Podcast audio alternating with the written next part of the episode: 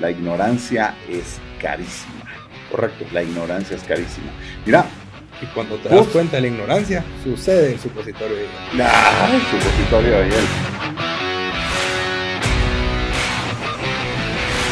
Hola amigos, Company Paints, Manny Web con ustedes nuevamente, segunda parte del episodio con Juan Pablo Rodríguez. ¿Cómo estás? Bien, Manny, ¿vos qué tal? Bueno, miren, este tema, el efecto del supositorio de hielo. Con todo. Bueno, contanos, ¿qué es eso? es ese momento en el que al- reaccionas que tenías una gran oportunidad enfrente y que nunca la habías visto. Es ese sentimiento frío de qué burro, pues, Mira, ¿y el supositorio de qué tamaño es más o menos? del que más te gusta. Muy bien. No se hagan ideas, ¿eh? No se hagan ideas. Bueno, bueno. Bueno, mira. Eh, de- desde, que, de- desde que lo dijiste me quedé así como, wow, qué buen tema. Realmente, el supositorio de hielo. Yo creo que todas las personas que estamos en puestos gerenciales, que han estado en puestos gerenciales o en directivas, hay un momento donde pasa algo en la empresa, reciben algún tipo de noticia o algún tipo de información y es algo así. Y ahora, Revelador. ¿sí? revelador o doloroso, profundo, frío, molesto, grueso, llámalo como lo querrás, que por esto hay, hay, hay una reacción. Momento de la verdad. Es un momento de la verdad. En mi experiencia, muchas veces esos momentos de la verdad vienen eh, en momentos que no se lo espera la gente. Y la mayor parte de las veces es porque no cumplen una regla, una regla que, que nosotros la manejamos muchísimo en Company Paints y en todas las eh, asesorías que damos, es las buenas noticias rápido, las malas noticias más rápido. Cuando la mala noticia no te llega rápido, es cuando se puede dar el efecto del supositorio de hielo, pero hay otro tema también. Cuando no tenés una información a la mano, clara, fácil de accesar esa información, y te llega esa información probablemente un mes tarde, dos meses tarde, seis meses tarde, porque no tenés los sistemas, porque no tenés la tecnología, O cuando ya es muy tarde. o cuando ya es muy tarde, y entonces se da el efecto del supositorio de hielo. Correcto.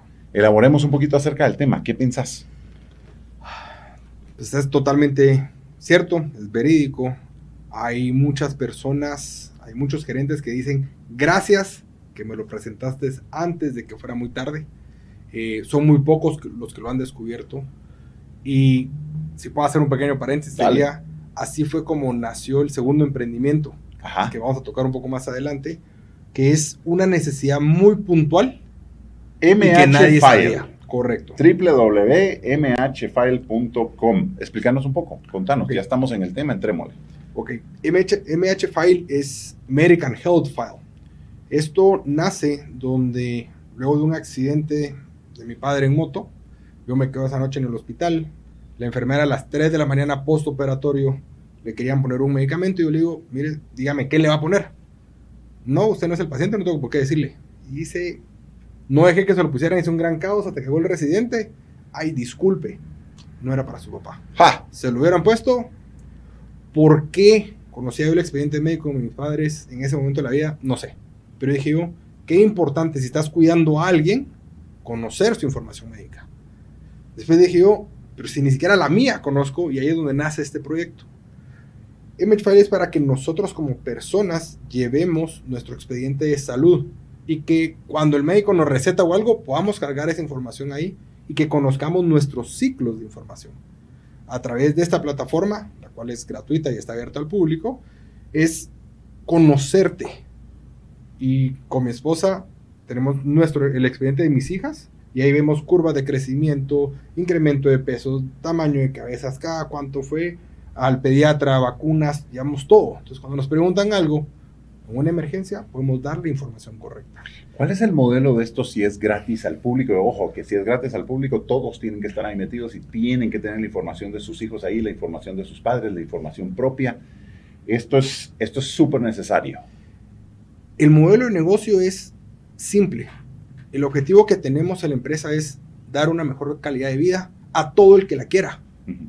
Y eso no necesariamente es aquí hay dinero, aquí no, es conocete, merecete que necesitas una mejor información, una mejor atención. Si tu esposa, tu pareja, la persona que sea que tú estás cuidando, está inconsciente y lo tienes que ver al doctor y ¿qué le pasó? Ah, caray. No, o sea, mire, fíjate, tal y tal y tal, se sentía así, y tenés eso en la palma de la mano. Desde las cosas más básicas, seguramente, como que si sos alérgico a algunos medicamentos, eh, tipos de sangre, etcétera, pero estás mencionando en el caso de niños curvas de crecimiento, estás diciendo, y, y, también de peso y etcétera. Correcto, o sea, para todos los papás primerizos es un mundo desconocido, o sea, no sabes a lo que te estás metiendo.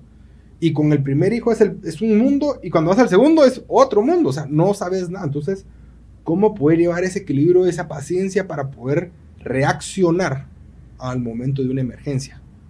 Y ahí es donde está ese supositorio de hielo, porque está así.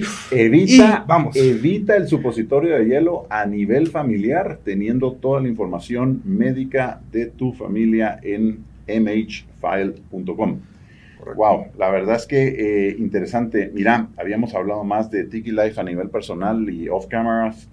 Eh, MH File está súper interesante. Qué bueno de que exista una plataforma de esta índole y te felicito. Realmente tomen nota de esto porque nos están mencionando de que esto está abierto para todo el público, para toda, la, toda persona que quiera tener su información médica en una plataforma de esta índole. Así es que es súper importante.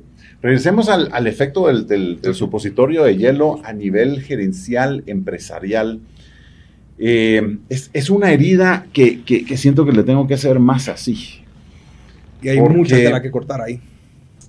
Mira, eh, hay mucha tela que cortar definitivamente. Uno de los, de los puntos es que cuando no tenés claro a dónde quieres ir, cualquier camioneta te lleva. Cuando hay un barco en el mar y el barco no tiene un rumbo, el barco no tiene un rumbo específico, vas a llegar a cualquier puerto. Correcto. ¿Qué pasa con todos aquellos empresarios que según ellos tienen una meta de ventas, pero no necesariamente saben cuánto van a ganar o cuánto quieren ganar y que no tienen una estrategia financiera? ¿Cuántos empresarios hay afuera que están en sus empresas y lo único que están haciendo es ser autoempleados, están ocupándose, están utilizando su tiempo para estar en la empresa, pero que no tienen metas claras. Y al no tener metas claras, vienen nuevamente estos momentos de el supositorio de hielo, cuando decís, pero ¿ya qué horas pasó esto? ¿Cómo podemos utilizar la tecnología para mitigar el efecto del supositorio de hielo? La tecnología funciona bajo un principio, información. Si lo alimentamos bien, la información que recibimos es buena, las alertas son buenas, las proyecciones son buenas. Si la alimentamos mal, no importa la calidad de la tecnología o herramienta que tengas, la información va a ser mala. Pero ahí, entonces, perdón, paréntesis, perdón, y, ahí ya no es un problema de tecnología, ahí es un problema de management. Es porque este gerente o este grupo de gerentes no tienen realmente la capacidad de hacer que todo su equipo haga el trabajo que tiene que hacer. Ahí la tecnología ya no tiene la culpa. Y no solo es ese tema. El mismo gerente, que es un viegenial, que no quiere adoptar la tecnología porque dice, no, yo ya tengo a mi gente, mi equipo, que es muy normal, en todas las empresas me he topado. Y digo, esta gente no solo le están diciendo no a la tecnología, sino que no velan por la tecnología. Entonces, si ellos no están comprometidos, el equipo debajo de ellos tampoco, y van a seguir haciendo todo por fuera. Entonces, las empresas tienen que hacer no solo la capacitación en esas herramientas, en esa inversión, sino que cerrar todos los demás caminos para que el único camino correcto sea esa herramienta. Gran pregunta, ¿eres un viegenial? ¿Eres un viegenial? Es decir, no estás al tanto y no estás al día con la tecnología para que la tecnología te ayude a que tu empresa sea más eficiente, más rentable. Juan Pablo, hagamos una lista de, de los productos tecnológicos que una empresa debería tener el día de hoy. Estamos en, el año 2021. Hay un término que utilizamos mucho, es, ah, o sea que tu empresa es una Frankenstein. ¿Por qué? Porque usas un sistemita que es un brazo que se lo sacaste a no sé quién. Tu pierna es otro sistemita que se lo sacaste a no sé cuántos. Le pusiste una cabeza que ni piensa y ni sabe ni para dónde va. O sea, el término Frankenstein a nivel tecnológico. ¿Te has topado con casos así? En la mayoría, no, al día de hoy te diría que en todas las consultorías que he estado trabajando en las diferentes industrias, solo son Frankenstein. Ajá. ¿Por qué? Porque creen que lo que al otro le funcionó, yo lo adapto y aquí estuvo. Y voy parchando, voy viendo qué hago, y la verdad es que no funciona. Y el Frankenstein nace cuando creemos que nuestra operación es un unicornio, que nadie hace exacto lo que nosotros hacemos y por eso necesitamos algo muy especial y seguimos desarrollando lo interno. Estamos perdiendo una gran oportunidad donde empresas de tecnología especializadas en una herramienta integran las mejores prácticas a nivel mundial. Entonces, ¿quieres mejorar? Deja de inventar el agua azucarada. Apalancate de las herramientas que realmente te van a ayudar a acelerar y adaptar, evolucionar y construir el futuro de la empresa que querés. No tratas de hacer lo que ya hacen. Algunos que saben mucho mejor cómo hacerlos. Yo creo que alguna vez creo que toqué este tema con vos y este es uno que repito constantemente. Imaginemos a qué empresa de distribución, voy a poner, qué sé yo, aguas gaseosas, cervecería, lo que fuera, que tiene, qué sé yo, también, mil camiones. Voy a decir un número X, ¿sí? No sé si los tiene o si no los tiene, pero no importa, mil camiones. Ah, entonces como tenemos mil camiones, armemos una fábrica de camiones y nosotros nos hacemos nuestros camiones a nosotros mismos. Ah, puta, qué brillante, ¿verdad? Pero es la estupidez más grande que puedes hacer. ¿Por qué? ¿Cómo vas a competir con aquellas fábricas mundiales que tienen 100 años de estar haciendo camiones y que ya tienen toda la curva de aprendizaje, tienen todo el conocimiento de la tecnología y todo lo que tienen que hacer? Bueno, traslademos esto a aquella empresa que dice, ah, es que nosotros somos tan distintos que nosotros mismos nos vamos a hacer nuestro propio sistema. Correcto. Habrán empresas grandes que puedan tener presupuestos, etcétera, que lo voy a discutir definitivamente porque nunca vas a llegar a tener un RP como un SAP. No lo vas a llegar a tener. Eh, un CRM con un signos, no lo vas a llegar a tener. Tal vez una aplicación, tal vez algo específico de tu giro de negocios, ok pero peor aún, y nos topamos con una empresa hace poco, que todo dependía de una persona. La persona tenía 15 años de trabajar con ellos. Este era un ingeniero en sistemas.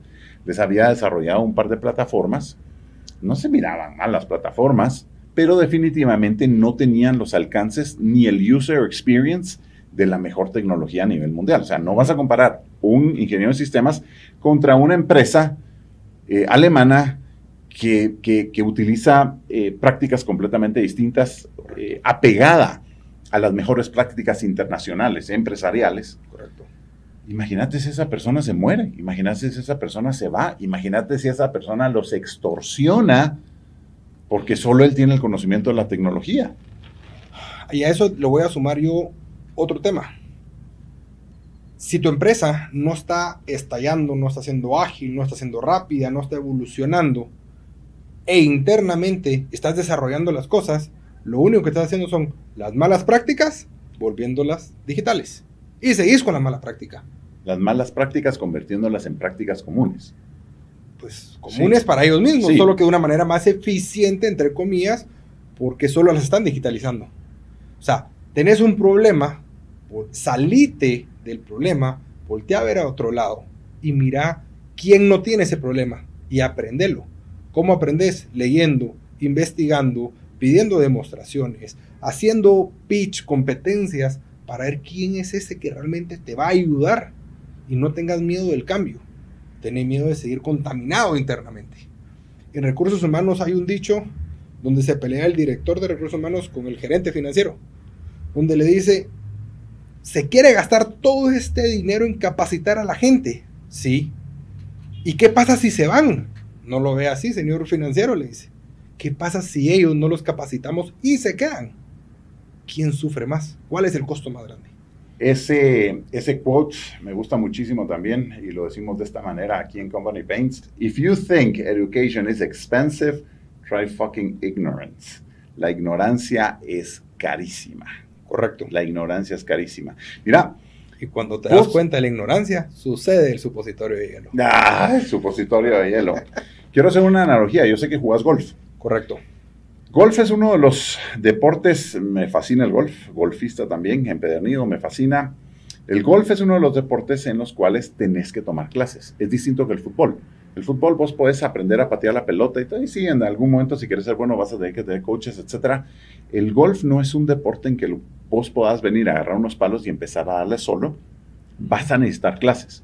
De lo contrario, vas a practicar errores, que era exactamente lo que estábamos diciendo solo que bajo un punto de vista empresarial. Vos no querés nunca practicar un error, vos nunca querés estar practicando las malas prácticas y estar consintiendo las malas prácticas. Correcto.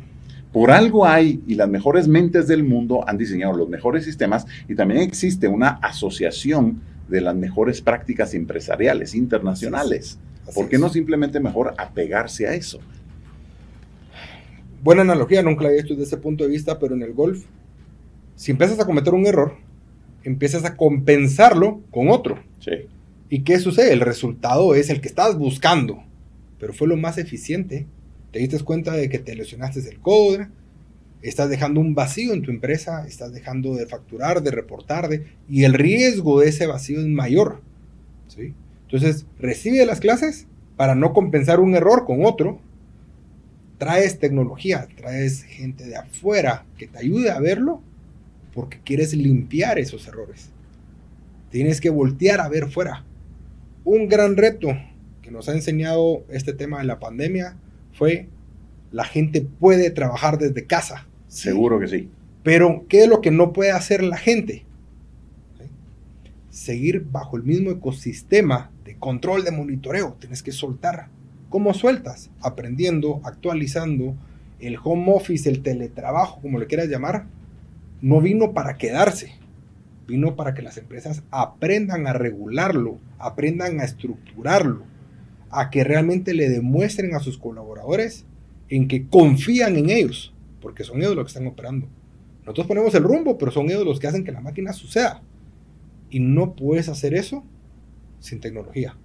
Estoy leyendo un libro buenísimo que se llama Leading from Anywhere. Eh, se lo recomiendo habla exactamente acerca de estos temas. Sí, eh, el home office no es que haya venido para quedarse, los que tienen que adaptarse más son las empresas. Definitivamente las empresas tienen que tener la tecnología adecuada porque si a las personas que están trabajando desde casa, tu equipo de trabajo que está trabajando desde casa, lo único que les das es el email y el WhatsApp, créeme que no van a ser eficientes. Tenés que tener la tecnología adecuada para que puedan ser eficientes. Juan Pablo, em, todos estos temas me parecen tan interesantes. Yo creo que quisiera cerrar este segundo episodio diciéndoles a los gerentes y a los dueños de empresas, a los emprendedores allá afuera, que existe mucho conocimiento que no tenemos tal vez y que no es pecado no tenerlo. Pero sí es pecado que si estás en el mundo empresarial no te estés preparando constantemente. Así es. Alguien tiene la información que vos necesitas para hacer tu empresa más rentable, más eficiente, para que vendas más, para que logres las metas financieras que te has trazado. Ojo, te las tenés que haber trazado inicialmente. Y eso siempre va a ser una persona, ¿sí? Porque las personas al final son las que o te van a dar cursos o van a, vas a ver un podcast de esa índole o van a haber escrito un libro. Al final del día, las personas son las que tienen el conocimiento. Tenés que buscar ese conocimiento, los consultores, los consultores, y en este caso como Juan Pablo, que es consultor de empresas y en toda el área de transformación digital, replanteamientos digitales, etcétera, etcétera. Un último pensamiento acerca de esto, Juan Pablo. Sí, eh, yo he recorrido mucho en el tema de la transformación digital y lo primero que hago cuando empiezo ese tema es, lo menos que toco son herramientas digitales la transformación digital empieza con el liderazgo, con lo análogo y con el mindset de las personas. Si esa transformación no se da en la forma en que ellos van a ver las soluciones, no importa la cantidad de tecnología que traigas. Estoy de no va a funcionar. Estoy de acuerdo. Todo tiene que empezar acá. Correcto. Y lo único que sí les digo, empresas, gerentes, evalúen en qué cuadro del conocimiento están, en qué avenida del saber. ¿Saben lo que saben o no saben lo que no saben y que debería de alguien decirles o ustedes encontrar lo que deberían de saber eso. Esas cuatro avenidas del, sabor, del saber perdón, son básicas, son vitales. Pero Juan Pablo, otro de los temas, claro, todo empieza en la transformación de la mente de esos gerentes o de ese emprendedor, de ese dueño de la empresa. Pero ¿qué otro reto ves ahora, en, en la época que estamos, cuando hay tantas empresas que tienen gente trabajando en casa? Hay uno que es muy latente y creo que pocas empresas están dándole el foco y es cómo podemos mantener la productividad con el teletrabajo. Sí. ¿sí? ¿Y por qué es poco, o sea, latente o importante verlo? No todas las personas están diseñadas o tienen la personalidad para poder trabajar desde fuera. Hoy todas las empresas vimos la oportunidad de decir quitamos un montón de costos y váyanse a trabajar a su casa. Y la oficina Pero- que sea el- la, la mitad del tamaño. un tercio, un octavo o no- desaparecerla. Sí. Pero, y realmente tu gente puede trabajar en casa. Están listos. ¿Y de qué? eh, creo que sé por dónde vas a agarrar, pero ¿y de qué crees que depende? ¿Y qué test o análisis haces si las personas tienen la capacidad para trabajar en casa? Tienes que manejar varias variables, pero entre las importantes tienes que conocer cuáles son los soft skills de esa persona, Ajá. Los hard skills de esa persona, y los más difíciles es cuáles son los skills que necesita el rol de la plaza que está ejerciendo esa persona. La personalidad. La personalidad entra en su, o sea, es parte de la configuración de esa persona que él puede ser muy bueno en su trabajo en la oficina. Hoy por pandemia se tuvo que ir a su casa. Deja que el ecosistema de su casa, si tiene o no el espacio, la conectividad, digamos que cumple con todo. Pero su persona necesita ese contacto social. Necesita estar con gente. Se está volviendo loco en casa. Y como empresario estamos diciendo, no, quédate en tu casa porque estamos matándolo, lo estamos desperdiciando, lo estamos diciendo. Lo estás "No me haciendo ineficiente. Correcto. Entonces, ahí está ese punto de dolor donde la cultura de la empresa también tiene que migrar y tiene que cambiar. A que no solo decir, vayan a home office. No, espérate, podés hacerlo. No porque los recursos que tengas es tu estructura como persona puede lograrlo. Y eso aplica desde el operador más pequeño hasta el operador más grande, que puede ser presidente, gerencia, cualquier líder, Sí. cualquier persona. Estoy- Ninguno está exento a ello. Estoy de acuerdo, estoy de acuerdo. Yo creo que es bastante más allá los análisis que se tienen que hacer si una persona te va a ser eh, productiva desde casa o no. Simplemente eh, no, puedes, no puedes decir, ah, sí, es que no son tan productivos, ah, no me trabajan igual. Bueno, pero realmente están las condiciones. Tendría que volver a mencionar, tenés la tecnología adecuada. Eh, me, interesa, me interesa mucho este tema. Eh, hay, hay una empresa que pidió en su parametrización de signos RM que estuviera el perfil psicológico de sus clientes. Bueno, pues si está el de los clientes, puede estar definitivamente también el, El de, los colaboradores. Para entender quiénes son y para, eh, pues obviamente, tenerlos de la mejor manera. Es que el hecho de que la empresa dé un paso adelante para tenerlos bien, significa que la misma empresa va a tener los beneficios porque van a ser eficientes desde casa. Y vuelvo a repetir, Correcto. nadie va a ser eficiente si los tienes trabajando única- únicamente con un email y con WhatsApp o con qué sé yo qué más, sino que tenés que proveer esa tecnología adecuada. Juan Pablo, interesantísimo el tema que hemos tocado el día de hoy y quisiera cerrar con una nota. Eh, todo el conocimiento que existe al final del día y que si no lo sabes y que si no estás al día como empresario, como emprendedor, como gerente, tenés que adquirir ese conocimiento, pero al final del día el conocimiento está en las personas. Porque son las personas que te dan un curso o son las personas que han escrito un libro eh, o es el catedrático de una universidad o es el consultor, en este caso como vos. Eh, último pensamiento que quisieras compartirnos en tema del el conocimiento y los consultores, la consultoría y del por qué se debe de, eh, se debe estar abierto, en este caso como empresario, a recibir consultoría. Hay un mito por allá afuera, Juan Pablo. Eh, ¿Quién me va a decir a mí cómo manejar mi empresa si yo la fundé desde nada y todo? Correcto. Y esa persona que tiene por ahí de 70, 75 años de edad, la última vez que leí un libro fue hace 40 y jamás Correcto. ha asistido a ningún eh, curso y no está al día. ¿sí? ¿Qué le Correcto. decís a una persona así o a los gerentes en general? es, es- para mí, después de varios años de estar en esto, ha sido bien fácil. Y les digo, yo no vengo a decirle cómo manejar su empresa. Lo que puedo hacer es cuestionar que como la ha manejado hoy es la manera correcta. Y cuando los cuestiono, el supositorio de hielo, Fantástico. se dan cuenta y dicen, ah, hay otra forma de hacerlo. Yo no soy experto en su industria ni en su empresa. Ni pretendo serlo. Y nunca voy a llegar a hacerlo, no quiero. Pero sí soy experto en cuestionar y en hacer dudar si lo que tienes hoy es lo que necesitas para mañana. Cumplió 30 años tu empresa, tenés lo necesario para cumplir otros 30. Hay una, hay una industria, o un club, mejor dicho, que se llama el Club de las Empresas de 300 años. ¿Quiénes aspiran a ellos? Wow. Y para poder ser, tu empresa tiene que tener 300 años. O sea, lo que estás construyendo hoy no lo vas a vivir.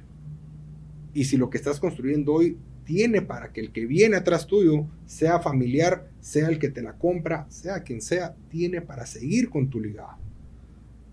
Esa escalabilidad que tienen que tener las empresas y poderlas heredar y que se siga manejando de generación en generación. Eh, realmente súper interesante. Juan Pablo, qué gusto haberte tenido por acá. Ani, muchas gracias por la invitación. A todos los que nos escuchan, gerentes, emprendedores, dueños de empresas, empresarios, eh, tenemos que aprender a ver más. Tenemos que aprender a tener el conocimiento que no tenemos y esto nos va a hacer eficientes y rentables en nuestras empresas. Así es que, hasta la próxima.